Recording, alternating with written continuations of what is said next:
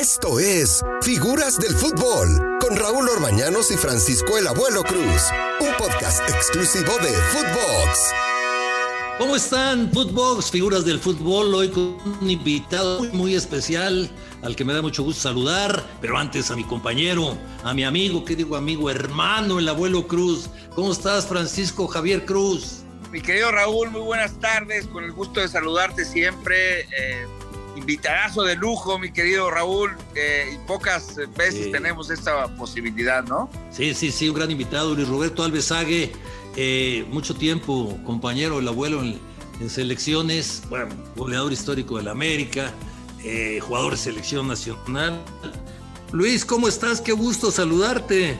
Hola Raúl, mi querido abuelo, qué gusto, un placer enorme, grandes compañeros de profesión, pero no solamente eso, grandes amigos al cual tengo un gran respeto, admiración, así que siempre será un gusto y un placer platicar con ustedes ya de muchos, muchos, muchos años, la verdad. Es lo bonito del fútbol, poder reencontrarnos y poder platicar con ustedes. Cierto, cierto, es, es, maravilloso el fútbol, maravilloso el fútbol porque pues vas conociendo a través de los años muchísima gente y que te van dejando cosas muy importantes. Yo, por ejemplo, fíjate, abuelo, que yo jugué eh, en contra del papá de Luis, cuando el famoso Lobo Solitario jugaba con el América, y paso, por cierto, y paso tu papá, eh, lo recuerdo con cariño. Entrené con él en el América todavía y luego yo en el Atlante jugué contra él y ya a través del tiempo, bueno, pues Luis llegó a México y una segunda generación de, de, futbolistas, pues te hace ver esto, que el fútbol es maravilloso, ¿no? Conoce al padre, conoce al hijo,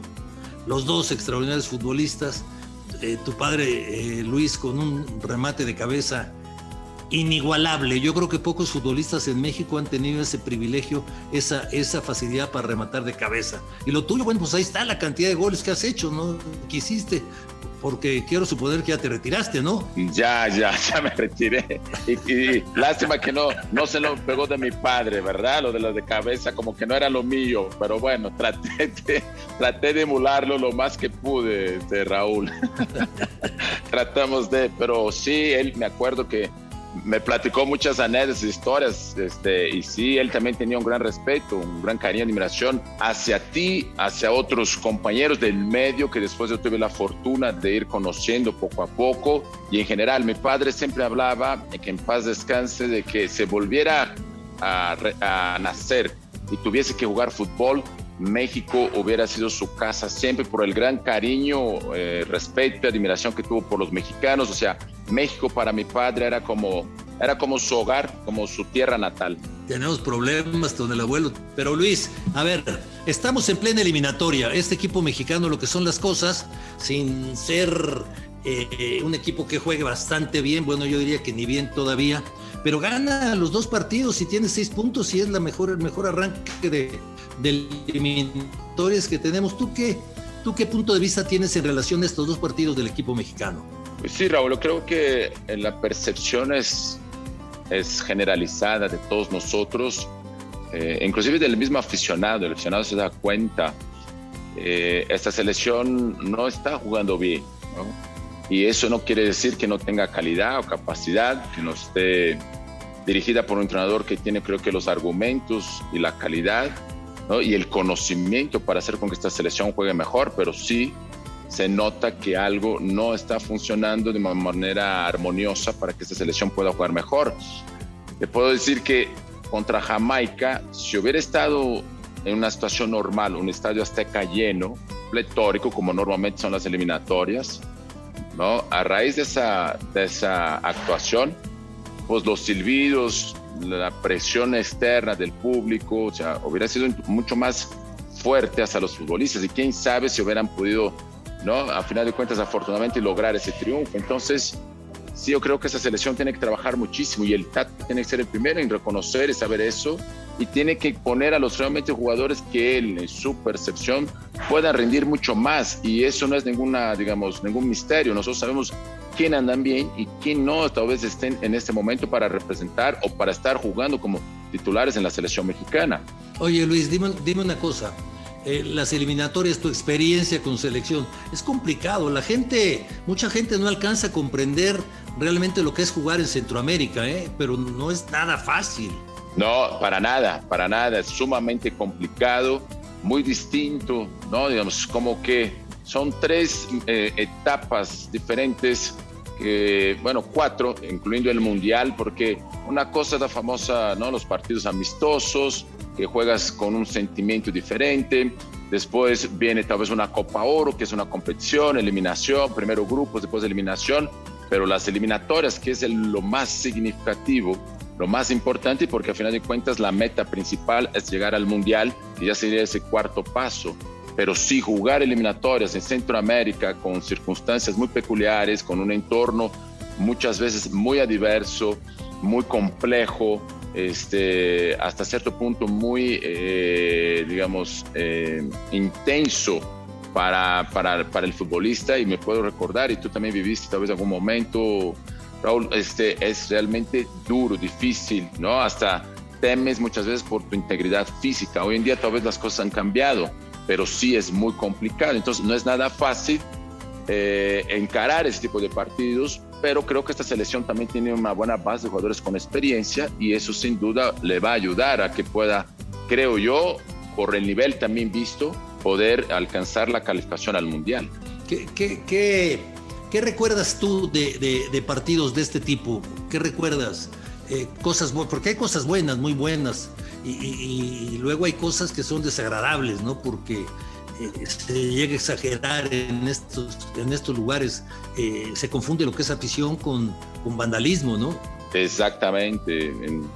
me recuerdo mucho en El Salvador, y le digo con mucho respeto a los, a los hermanos salvadoreños en el famosísimo Cucatlán. Una vez tuvimos este, que salir, este, echaron bombas de gas lacrimógeno en el vestidor. Eh, fue muy complicado, un ambiente, como bien mencionas, confunden, ¿no? Este, esa pasión o esa pasión que está bien, pero ya llevan a terrenos ya de un fanatismo que cae en los, en los terrenos del vandalismo, ¿no? Te ven como un, como, como si fueras un enemigo y no deportivamente hablando, en otros sentidos. Y eso, por supuesto, que, que eso va, va haciendo con que el ambiente se quede muy tenso, muy este, eh, propicio para cualquier cosa, ¿no? Desatar eh, eh, acciones muy salvajes, muy este, intensas, muy complicadas, que vuelvo a repetir, este, hasta sientes temor en tu integridad física.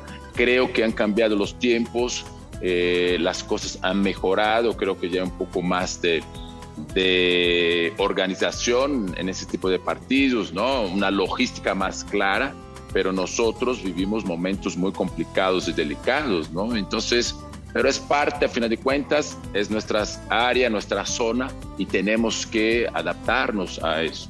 No, muy difícil, muy difícil. Yo recuerdo, Luis, que en una ocasión eh, eh, el perro Bermúdez y yo, en El Salvador precisamente, salimos de trabajar y bueno, la gente también con nosotros muy hostil porque no, bueno, es imposible que no reconozcan al perro, ¿no?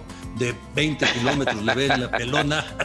Es correcto. Y entonces la gente, la gente muy hostil con nosotros y había una camioneta, una camionetita que decía México. Y entonces le toqué la puerta al, al, chofer y nos abrió, nos seguimos el perro, yo y a otros técnicos de, Televisa y nos dice, esta es la camioneta del señor Emilio Azcarra que había ido a ver el partido.